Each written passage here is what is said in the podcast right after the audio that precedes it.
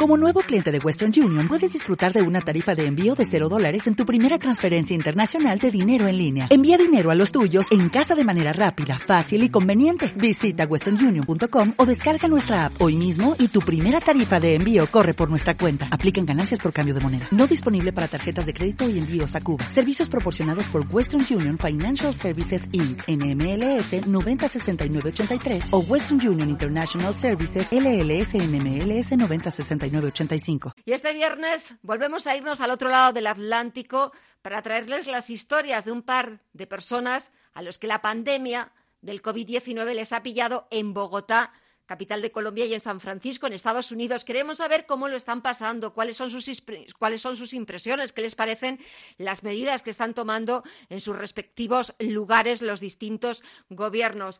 Alma Navarro, ¿qué te han contado? Muy buenas tardes.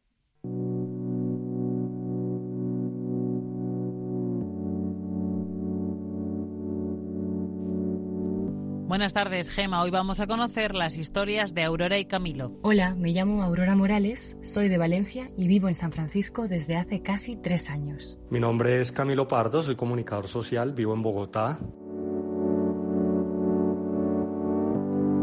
Colombia tuvo mucho que ver la presión de las autoridades locales y regionales sobre el gobierno de Iván Duque para el establecimiento del confinamiento. Especialmente importante la presión de la alcaldesa de Bogotá, la capital del país y ciudad más grande con casi 11 millones de habitantes. Aquí en Colombia las medidas han sido bastante oportunas.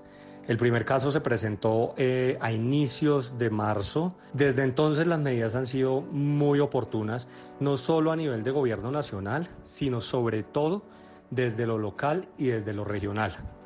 Digamos que de, de los personajes que se ha vislumbrado como uno de los líderes enfrentando este, este virus ha sido la alcaldesa de Bogotá, Claudia López, eh, quien desde el principio ejerció mucha presión para que se comenzaran a presentar las medidas a nivel nacional. En este país de América Latina, el confinamiento a cuenta del coronavirus empezó con las personas de la tercera edad. Después hizo un simulacro de cuarentena en Bogotá y a partir de ese simulacro se puso en marcha el confinamiento en todo el país que se ha ido alargando en función de las necesidades. La verdad, eh, la ciudad, Bogotá, que es la ciudad donde yo vivo, digamos que los ciudadanos se han comportado de la mejor manera posible. En este momento, para salir a las calles existe un pico y género, es decir, los días impares podemos salir los hombres a hacer nuestras compras o eh, hacer las vueltas o las diligencias de banco y los días impares quienes pueden salir a hacer las diligencias son las mujeres. El servicio de transporte funciona más o menos en un 10%, eh, principalmente eh, enfocado en las personas que trabajan en los servicios de salud. Si Bogotá es por ser la capital del país, una de las ciudades con medidas más restrictivas de Colombia, la situación en San Francisco, nos cuenta Aurora, está controlada. Esta ciudad enfrenta mucho mejor que el resto de Estados Unidos la pandemia y sobre todo mucho mejor que Nueva York. Yo creo que es porque tanto el gobernador de California como la alcaldesa de San Francisco se han tomado el tema bastante en serio desde mucho antes que otros estados de este país. Aquí en California llevamos con una orden de quedarse en casa o shelter in place desde el 19 de marzo. ¿Y esto qué significa? Bueno, no es un confinamiento a la italiana o a la española, sino que sí que podemos salir a la calle a correr, a caminar en bici, pero sin abusar, evidentemente. Si vas a salir a un parque y tienes que aparcar el coche para ello, probablemente estás yendo demasiado lejos. De hecho, han cerrado muchos parkings de playas y parques para evitar que la gente se tome esto como un día de picnic con la familia. Cuenta Aurora, eso sí, que la gente, la ciudadanía en general, está actuando con civismo y sentido común. Yo cuando salgo a pasear veo a la gente que se está tomando la situación bastante en serio.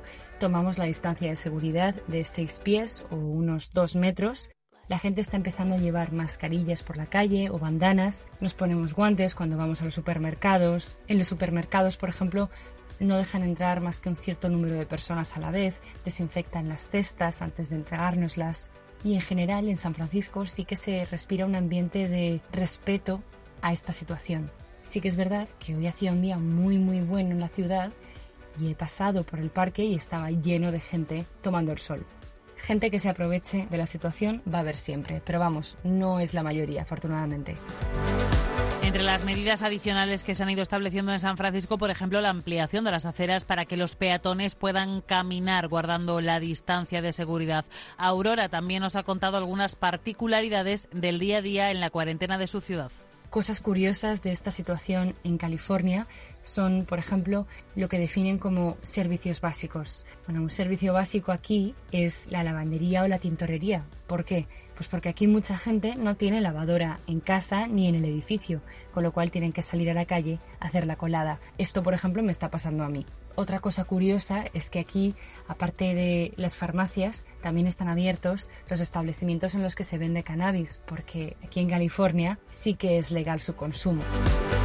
En San Francisco hay solo 21 muertos y en todo el estado de California 1.469 fallecidos, pero en Estados Unidos se han superado hoy los 50.000 muertos por coronavirus. En toda Colombia hay solo 215 casos de fallecimiento, aunque el país es consciente de que la cifra puede crecer exponencialmente en los próximos días y se preparan para el pico. Bogotá, por ejemplo, que es la que la que presenta el mayor número de casos, un poco más de la mitad de los casos de todo el territorio nacional. Eh, ya se están adecuando, igual que en lugares como Madrid, centros como Corferias. Corferias es como el IFEMA de Madrid, ya está completamente adecuado para, digamos, recibir un, momento de mayor crisis. América Latina afronta la crisis del coronavirus conteniendo la respiración. De momento, la cifra de fallecidos es de unos 6.000 en toda la región, casi la mitad en Brasil, que se lleva la peor parte. Lo que ocurre es que en estos casos se podrían aumentar exponencialmente. Otro de los grandes miedos de los estados es la pobreza. Cuenta Camilo que Colombia es, a su juicio, uno de los países mejores preparados de la región.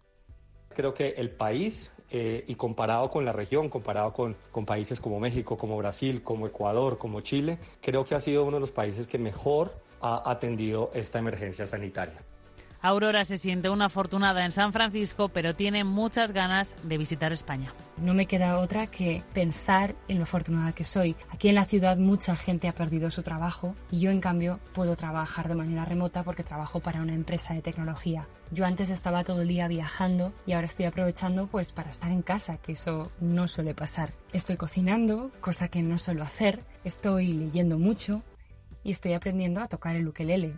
¿Qué he hecho más en falta? Bueno, pues he hecho en falta la familia, evidentemente.